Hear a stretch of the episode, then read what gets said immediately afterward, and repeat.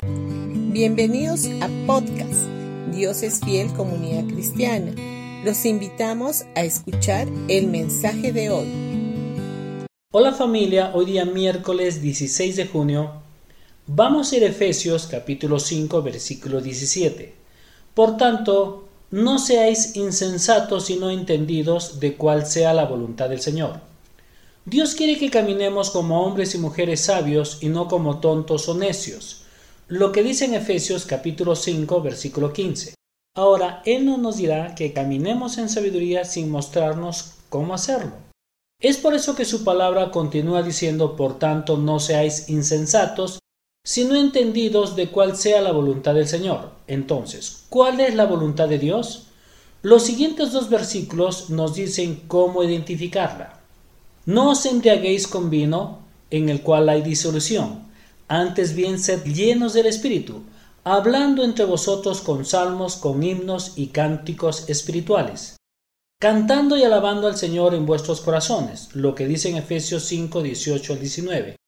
La última parte del versículo 19 dice en otra versión, cantando y haciendo melodías en sus corazones al Señor.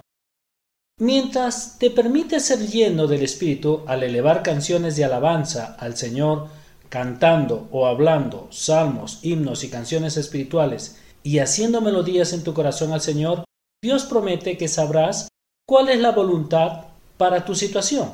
Entonces tendrás la sabiduría para decir sabiamente qué hacer. He encontrado que esto es cierto en mi propia vida.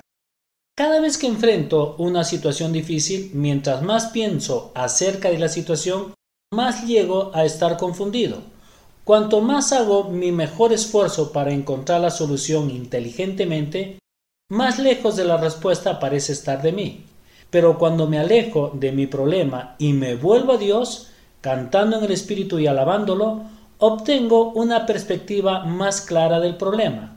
Y cuando vuelvo a resolverlo más tarde, también encuentro un ímpetu interno para tomar ciertas decisiones que al final resultan ser mejores que cualquier cosa que se me hubiera ocurrido a mí mismo.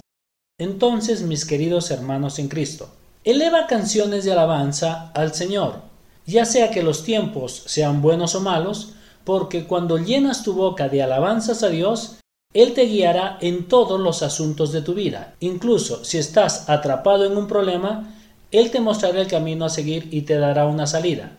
De cualquier manera, obtendrás la sabiduría y la ayuda que tú necesitas. Bendiciones con todos y que tengan un gran día.